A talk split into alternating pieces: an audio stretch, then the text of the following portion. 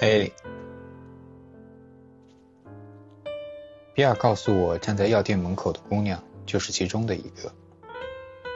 他把我推了过去，但是当我近距离见到那个姑娘的时候，我发现我一点也不喜欢，甚至莫名的反感。另外的两个姑娘分别叫艾丽卡尔霍恩和莎莉卡罗尔哈珀。从他给我介绍的方式。我就能感觉到他是对艾莉有好感的，但是当时他脑子里都是一些自私的想法，希望等自己离开之后，艾莉的生活能够变得既安静又无趣。因为艾莉跟比尔比较亲近，纵然她有这样一个可爱的名字，我还是会毫不犹豫地认为艾莉肯定不是一个好女孩。自然刻板的不佳印象也就这样进入了我的脑海。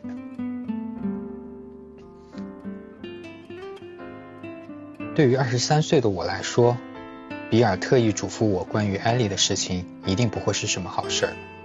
不过，如果当时比尔请求我，我肯定也会诚心发誓，像照顾妹妹一样照顾艾丽。但是他并没有，他只是因为不得不离开而一直在大声的抱怨。然而三天后，他打电话给我，说第二天早上就要走了，晚上要带我去艾丽家。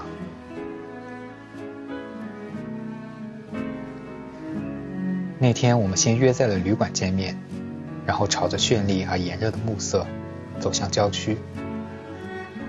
当我们抵达艾丽家门口时，从马路上可以看到他家的房子四面有四根白色的柱子。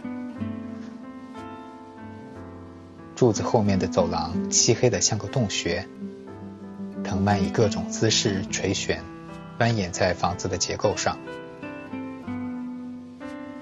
当我们走上了人行道时，一个穿着白衣服的女孩从前门跌跌撞撞地走了出来，大声地喊着：“对不起，我跟你说迟了。”那是艾莉，她看见了我们，又面带掩饰地对我们说：“她是十分钟之前才知道我们要过来的。”显然，目前的情况有些尴尬。他说这些话是要给外人听的。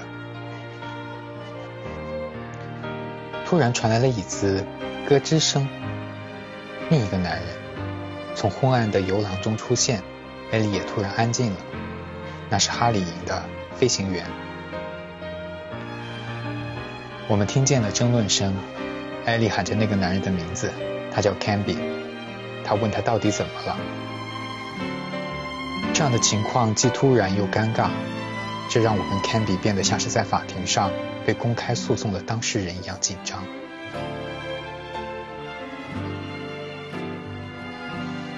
艾妮亲昵地安抚着 Candy，说有些话要私底下跟他说，并对比尔表示了歉意。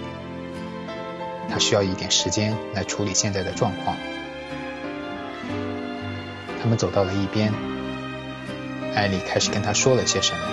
过了一会儿 c a n b y 中尉非常不高兴，用一种严厉的声音大声地说：“那我我们就定在了周四，这回是确定了，绝对不能再改，也不能再有其他的情况。”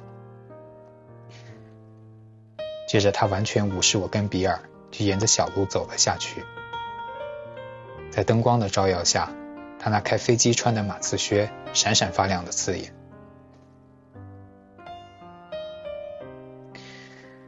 看着他离开之后，艾莉把目光投向了我们。接着，他一脸俏皮地看着我说：“进来吧，安迪。”我有些错愕。很显然，他知道的应该不仅仅只是我的名字。